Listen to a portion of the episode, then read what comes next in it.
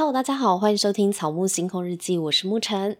上一篇呢，跟大家聊到了关于时间现象研究，这是我去听了季金庆老师的某一场讲座嘛，然后他对时间的描述，到底什么是时间，带给我非常大的震撼。如果还没有听过的朋友呢，欢迎回到上一集去收听哦。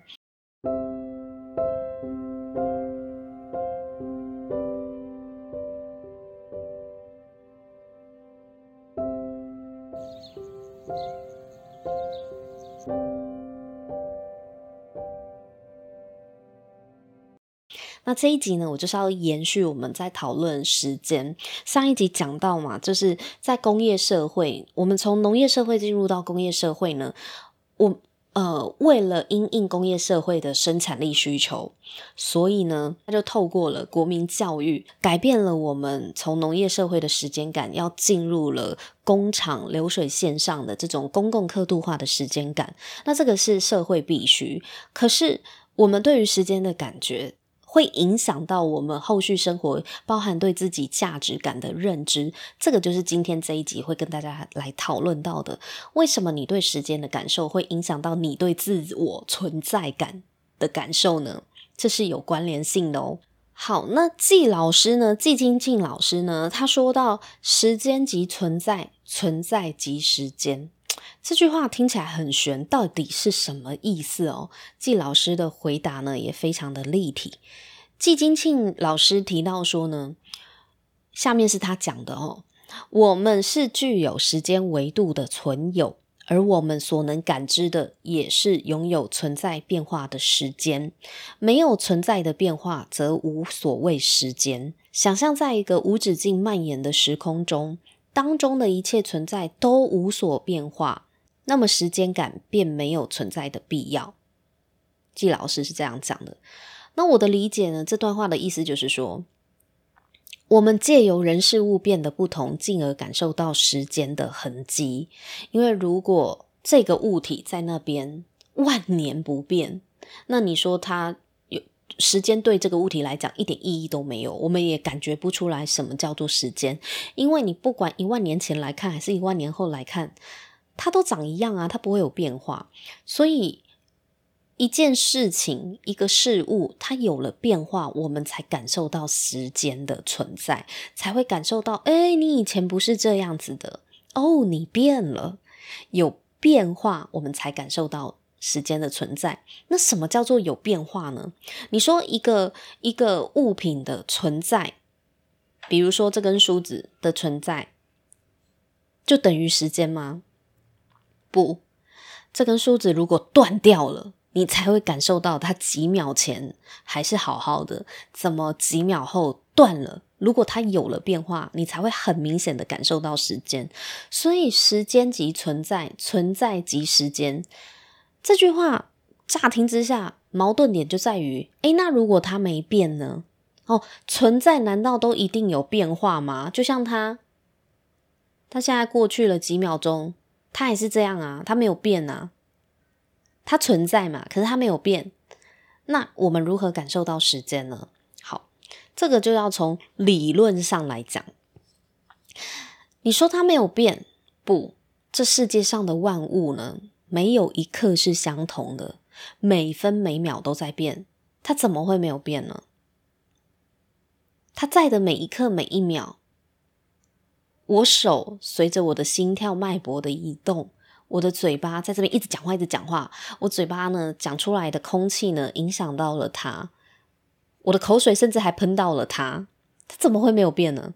它上一秒多了几滴，下一秒又多了几滴。其实，它周遭所有我们看得到的有形无形的，没有一刻是重复的。我们每一秒，包含我们人体的细胞，每一秒都在更新。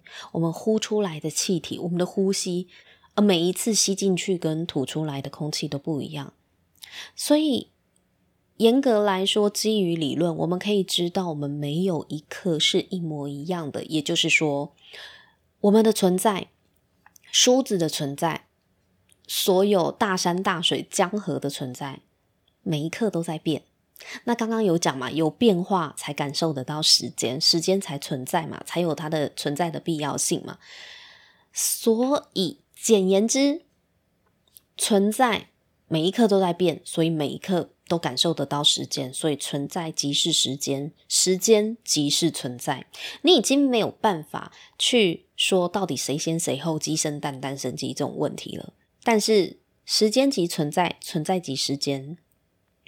他要讲的概念就是，我们所感受到的时间，就是来自于每一刻的变化。如果一切没有任何变化，我们基本上是感受不到时间的流动的，你就不会觉得那个地方有时间的存在。这个呢，根据爱因斯坦他的相对论，他有说到啊，就是重力嘛，你你有了重力，你当重力压下去的时候，重力就会扭曲到周遭的空间，所以时间感是不一样的。你的时间感跟我的时间感不一样的，我们两个体重就不一样，我们身边所挤压的空间就不一样，怎么会时间感一样呢？所以这一集也会跟大家来讨论，那共识性是什么？什么叫共识性？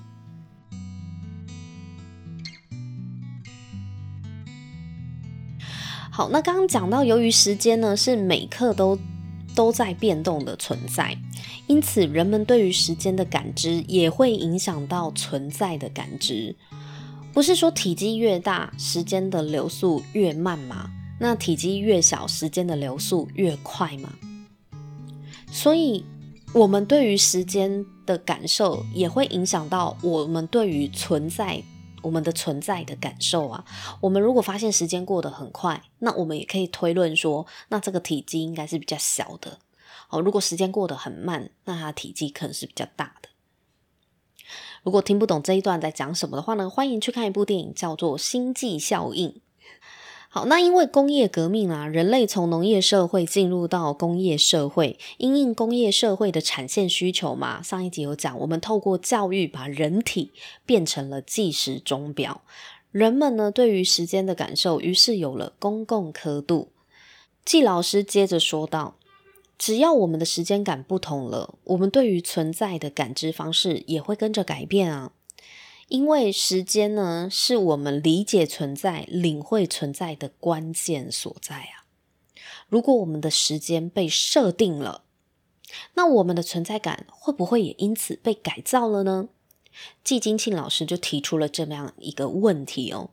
接着他说，这里我们需要留意的是，钟表时间它是均值的，或者是说它是匀值的。而当我们的生命、我们的肉身变成了钟表，那么我们对于生命的自我想象也就会趋近均值或匀值。德国的哲学家海德格认为呢，当时间开始数字化的同时，我们对于生命以及存有的领悟也开始制式化了。我们领受到的存在，一切的存在，不管是眼前世界，或者是我们的自身。都是一个随时准备投入生产的生命模式。这种规划自我生命的方式，它基本的模型仍然是工业生产模式。原则上，它是量化、量产，并且实时追问投入成本以及其效益的。以上就是季金庆老师所说的。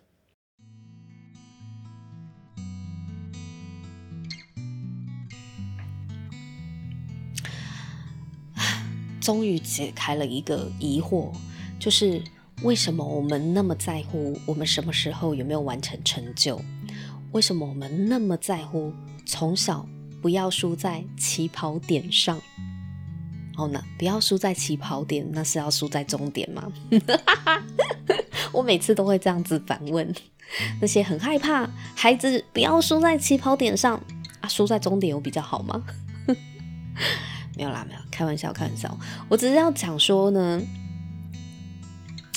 所以原来我们对于我们的人生，我们对于自我体悟，我们对于自己存在感，都受着这样子的时间感所影响。诶，因为这种呃工业化的时间感，已经不知不觉让我们自己在规划我们的自我生命的时候，也是采取一种工业生产模式。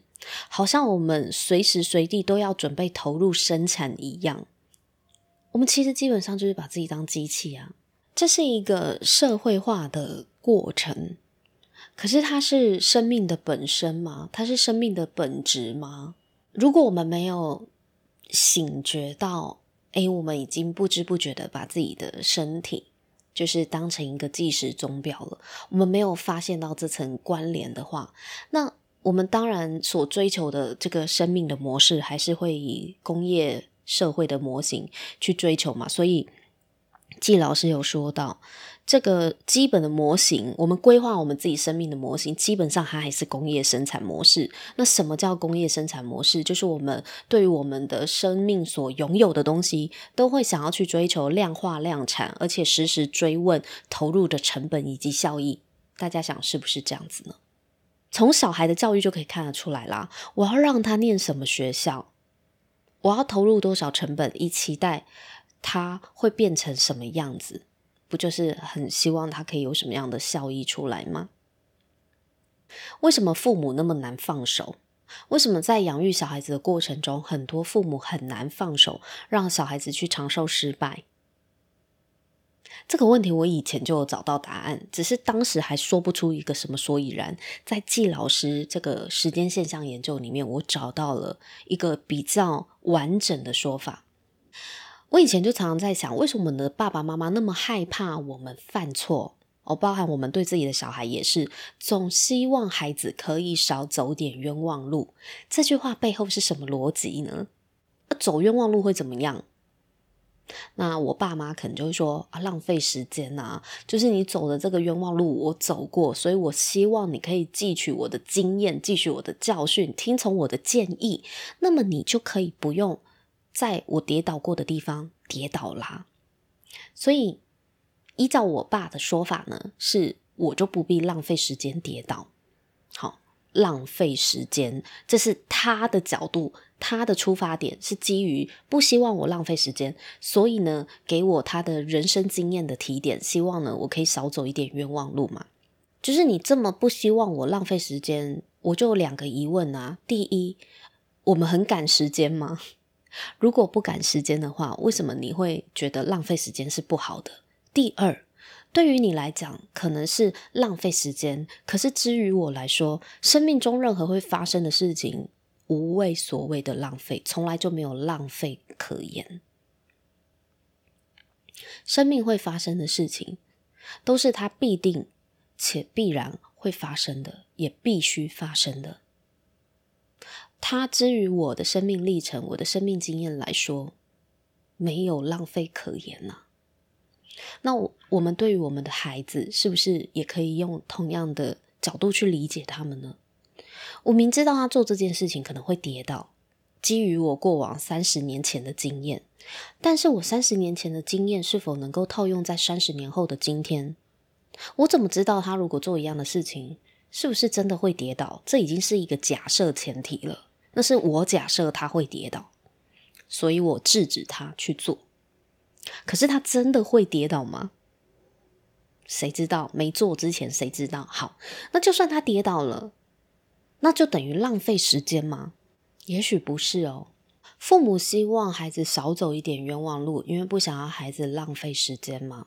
其实背后呢，也是受我们对于时间感、对于工业生产模式时间感的影响了。因为我们现在做每件事情都会考量到它的成本效益嘛，都希望用一个最有效率的方式去做事情，甚至过我们的人生，规划我们的人生。我们也希望我们的人生是可以发挥它最大的 CP 值、最大的效益，所以才会这么的想要去介入别人的人生啊，因为你已经看不惯。不符合成本效益的事情了，你已经看不惯你的孩子，他可能在做一个你认为徒劳无功的事，可是原来这些都是基于我们在工业生产模式下的时间感。我总算找到了一点答案哦，就是可以，这个说法是可以解答我过往的疑惑的。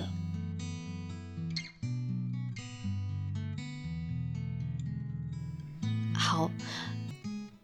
刚说到，原来我们对于就是时间的感觉，也会去影响到我们对于身边的人的互动。诶，其实它都是有关联性的。那我以前就不懂为什么，可是我觉得季老师他在时间现象研究的这一个演说里面呢，有。解答我对于这个的疑惑，就是哦，原来呢是因为这样，所以我们才会很重视生命的效率。所以这个是工业社会模式下必须要有的时间感。但那是我们的人生吗？那是我们生命的本质吗？我们生命有没有可能是用另外一种时间的感受来活出不同的生命维度呢？在农业社会里，原本生命跟时间呢，它是连在一起的。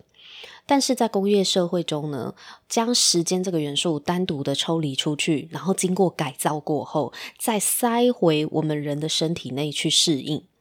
那因为人体对时间感受不同了，所以对自己的存在感也会跟着改变。哦，这是季老师说的。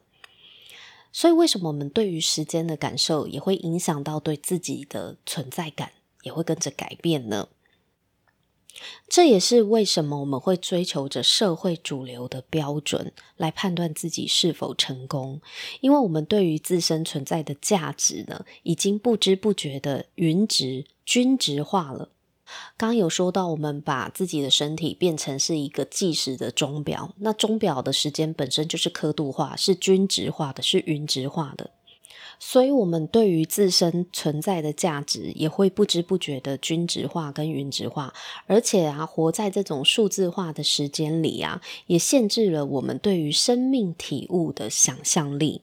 例如，三十岁之前要结婚，三十五岁前要买房，四十岁要退休等等的，这些都是线性时间对于自我存在感的影响。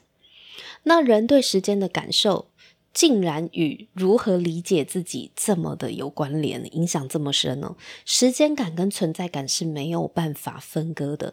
你如何去感受时间，那你就是如何感受到自己的存在、万物的存在，以及生命的存在，或甚至你，或者是你枕边人、你的小孩、你的老婆的存在，这些都跟你对于时间是如何感受有关。那如果我们改变对时间的感受呢？如果时间不再只是数字呢？那么就没有所谓的年老不年老啦，也没有所谓的剩男剩女啦，剩下的剩。哦，成功不再以几岁完成什么事情来定义，人们对于生命的体认跟追寻将会变得更加宽广与充满想象。这个是我的心得，就是我觉得。如果我们拿掉了对时间的看法，对时间的感受，其实我们也可以换个角度来体认我们的生命。我们的生命到底是什么样子呢？我们的生命还可以变成什么样子呢？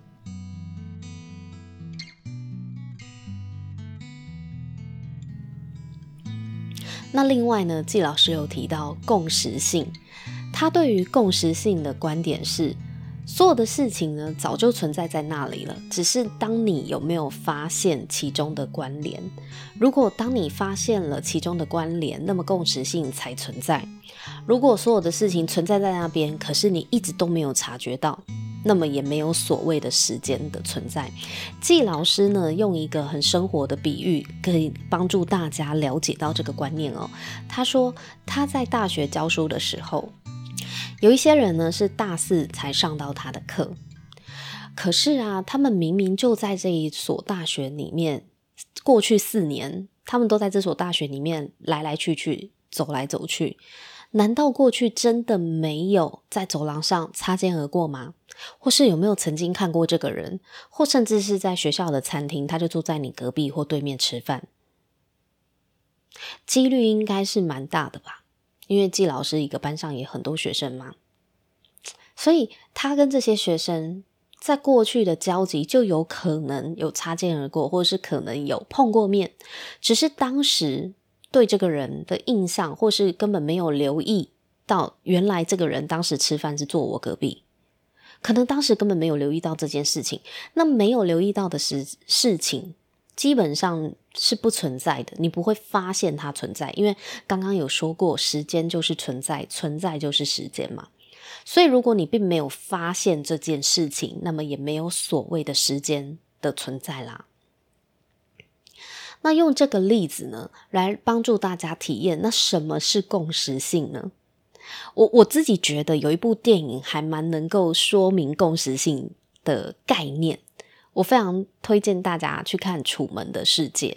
《楚门的世界》是我觉得最妙的，就是他在解释什么是巧合，什么又不是巧合。我觉得这部电影非常的哲学。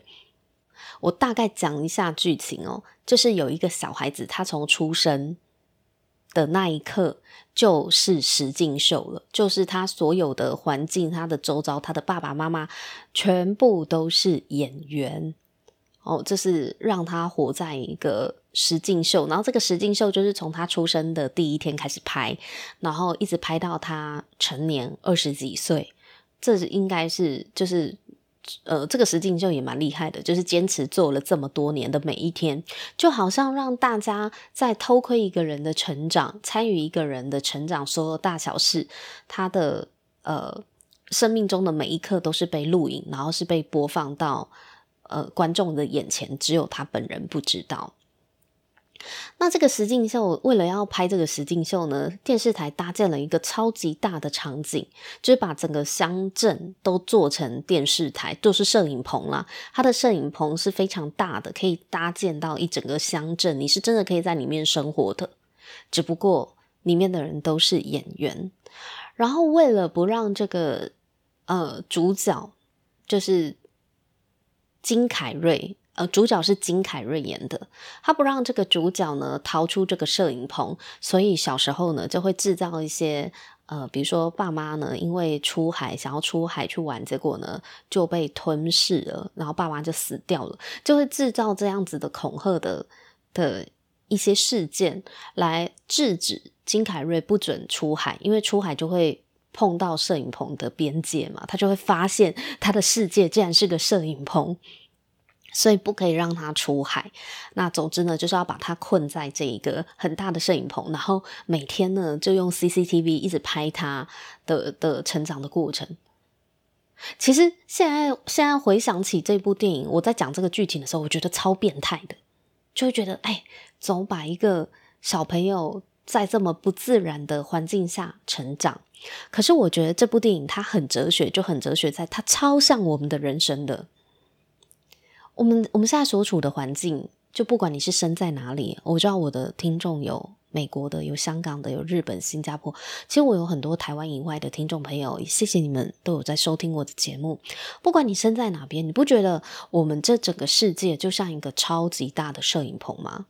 只不过导演呢是老天爷。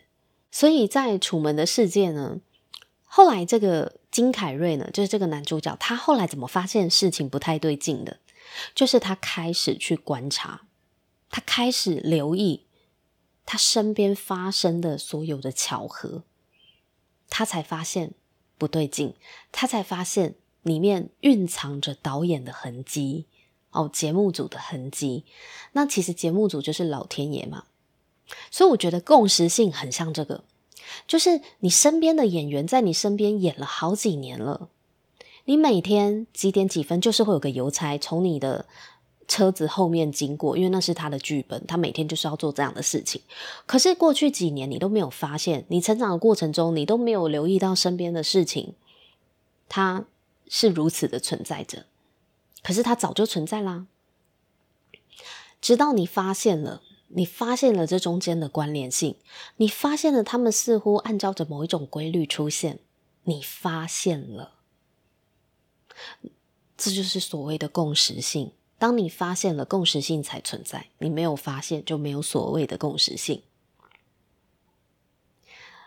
所以天地万物的一切的存在，它到底有哪一些跟哪一些是相关联的？我们发现了吗？共识性不是被创造出来的，它是被发现的。它们很早之前就有关联了，就像一张网子一样。只是我们没有发现，原来这件事情跟那件事情是有关的？哦，原来这件事情的出现是跟那件事情是有关的。我们有发现，才会有所谓的共识性的存在。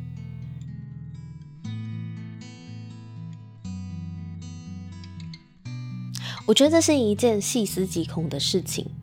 就是如果我们过得非常的茫然，我们会觉得一切是巧合，但是巧合只是上帝的一封匿名信而已。其实没有所谓的巧合，早就安排好了，你有没有发现而已？而且你有没有发现他为何要如此安排？我觉得这是更重要的意义。我觉得生命里面没有巧合，只要打开这方面的觉知，只要你去相信，任何来到你身边的事情，你所会遇到的事情，它都是被安排好剧本，它只是照本演出而已。那么你就可以去往下去探究，那他为什么要这样子演？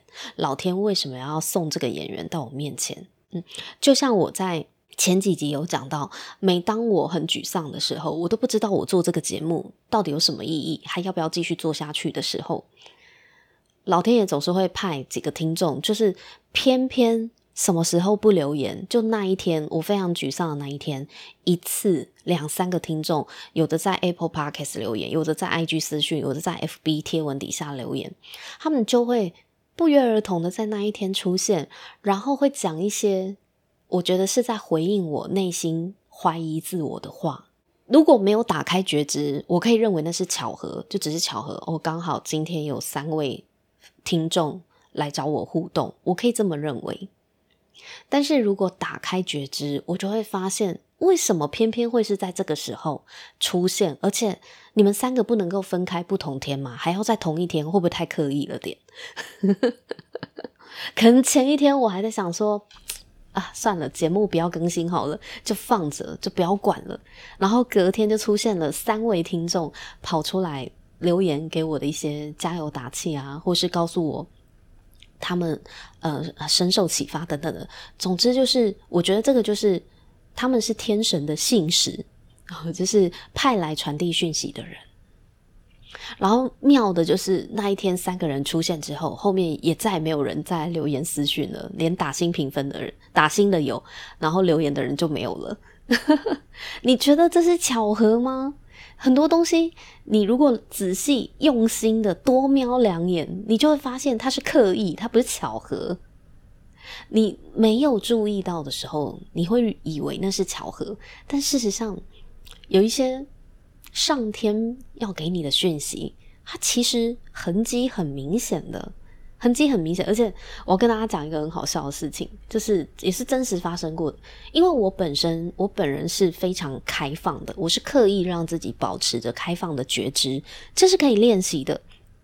我没有什么通灵的体质，我也没有办法穿梭阴阳界。我这么说好了，我没有什么灵异的体验，但是我我我是非常的好奇，就是。人跟宇宙的连接，所以我会对于身边所发生的任何事情，我很敏感。我这个敏感是我一直很想要接收到潜意识接收到的讯息是什么。我希望在我的意识端就可以去解读某一些讯息，所以呢，我就会对于发生的事情，它的时间点，我会保持着觉知，就是为什么在这个时候会发生。然后就跟大家讲一个笑话，就是我不是开启了我的占星芳疗网站嘛，开始有在卖精油、按摩油，我自己设计的一些配方、复方等等的。那在我网站开的第一个月，我就在观察嘛，我就发现说，嗯，第一个月有业绩、有营收，而且呃感觉还不错。可是呢，大部分呢都是认识的朋友买的。然后我就在想说，哇，那我难道只能靠认识的朋友吗？第一个月的业绩当然不可能是什么雪花般飞来的这种订单嘛，就是都是朋友捧场居多。那我就在想说，那我还要再往这个方向走吗？我真的要去卖这些产品吗？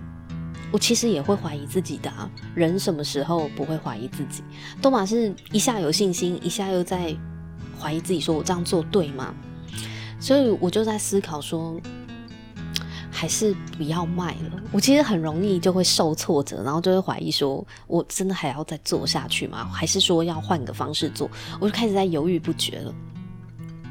然后早上呢，某一天早上才在跟合作伙伴就是在那边讨论说怎么办？我们买的人呢都是认识的，那如果认识的友情人脉存折用完了，就是我也没有都叫他们买，但是他们捧完场了之后。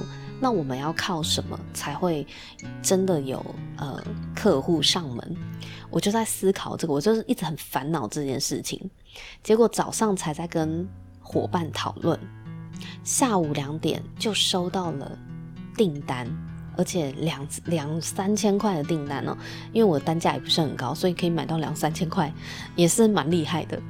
这笔订单就是完完全全不认识的人，不知道从哪来的哦。他就在我正在困惑说，难道就是我只能够卖给认识的人吗？我这样做真的对吗？在我犹豫不决的时候，老天爷就立刻送来了一笔完全陌生人的订单。我到现在还是不知道他是因为听了节目，还是看了 YouTube，还是网页自己搜寻到了。总之，他就下了一笔为数不小的单子，对。他就下了一笔这个单，然后我就很激动的跟我的合伙人说：“哎、我被打脸了！”哎，他说什么打脸？我说我被老天爷打脸了！我早上不是在跟你讲说都是认识的人买了，然后下午就立刻来了一张陌生单。好，你们可能会觉得我太大惊小怪了，就是呃，网络上面收到一笔陌生订单又有什么了不起的？好，接下来我就告诉你。就自从这一笔陌生单之后，我就再也没有其他订单了。所以这笔单是不是很了不起？它是唯一的那一张陌生的订单哦。然后接下来一个礼拜都没有新的订单了，因为我也没有宣传啦。对，就是我就是摆在那边，我想看一下没宣传到底是会有多惨这样子。好，然后后来，哎，就是。这样回想起来，大家有没有觉得这一笔陌生的订单来的非常的可疑？就是他为什么要偏偏在那一个时间点下单？好，你说如果真的只是巧合的话，那为什么后面都没有？多来几张嘛，多来几张巧合我看看嘛，也没有啊，所以。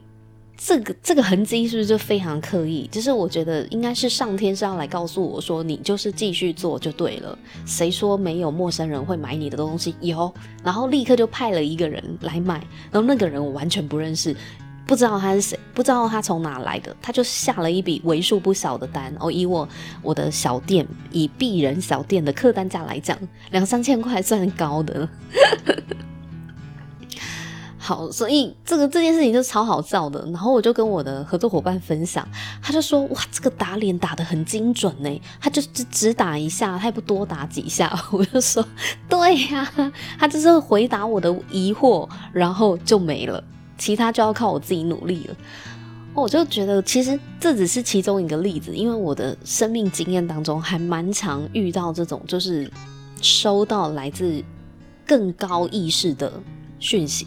它会显化哦，它会显化成实际上你真的有体验的的互动哦，比如说听众来留言的互动，或者是给我一笔陌生订单，然后告诉我谁说没有哦，谁说你都是那个朋友会买而已，好，我就继续做了嘛，所以我就后来就推出共识芳疗订阅计划，就是呃，如果你订阅的话，你每个月就是会收到两瓶我特调的节气按摩油。这个就是做了一些改变，然后反正我我会坚持，并且继续做下去，因为这是我向往的一个共识芳疗的生活方式。那我本身呢也是 NAHA 国际芳疗师，那目前也是 IFA 准考生哦，准学生这样子，之后会考取 IFA 的证照，所以呢，大家可以安心的，就是购买我们。呃，网站上面所有的芳疗的产品哦，这都是有严格把关过的。好，那讲到共识性，就是会讲到几个例子给大家笑一下啦。就是我身上其实真的还蛮常看到所谓共识性的产生。那刚有讲到共识性的现象，就是当你发现它的时候，它才存在。那这件事情其实也可以用来理解为什么占星对我们会有影响。为什么天上的星象对我们也会有影响？古典占星的背景已经有数千年了，至少两千多年了。对，那现代占星、现代科学的启蒙也不过两百多年。所以你说占星都只是巧合吗？这么说也太小看古人的智商了。你觉得他们都是白痴吗？对啊，观星象，他们看到了天上的星象跟人世间、跟地上的人们的运作，或或者是放到本命盘来解释，它有某一种关联性，这个就是所谓的共识性。因为其实，在研究古典占星的时候，我们常说一句话：天上的星象是世人共有的。天上此时此刻的星象呢，是全天下的人、全地球的人共同拥有的，不是只属于某一个人或某一个国家的，不是的。那我们出生的那一刻的能量，也是全世界的人共享、共有的。所以，我们去分析这个命盘，去看这个占星的本命盘，就是去看我们出生的那一刻的能量，我们到底共识了什么东西呀？我们到底共识了什么能量？我们想要去找出它的关联性哦，然后去诠释我们的人生。这个是从占星的角度去理解共识性的存在。好，那。今天也是跟大家分享了我从季金庆老师关于时间现象研究的分享里面哦，我自己非常有感的。那他有提到了共识性，提到了刻度化的时间是怎么来的，以及农业生活的时间感又是怎么运作的。那因为太澎湃了，这个收获满满哦，所以我非常想要分享出来。也希望这两集呢，大家会喜欢。如果喜欢的话，不要忘记在 Apple Podcast 给我五星评分和留言，我会非常感谢你哦。那我们就分享到这里，我们下一集再见了，拜拜。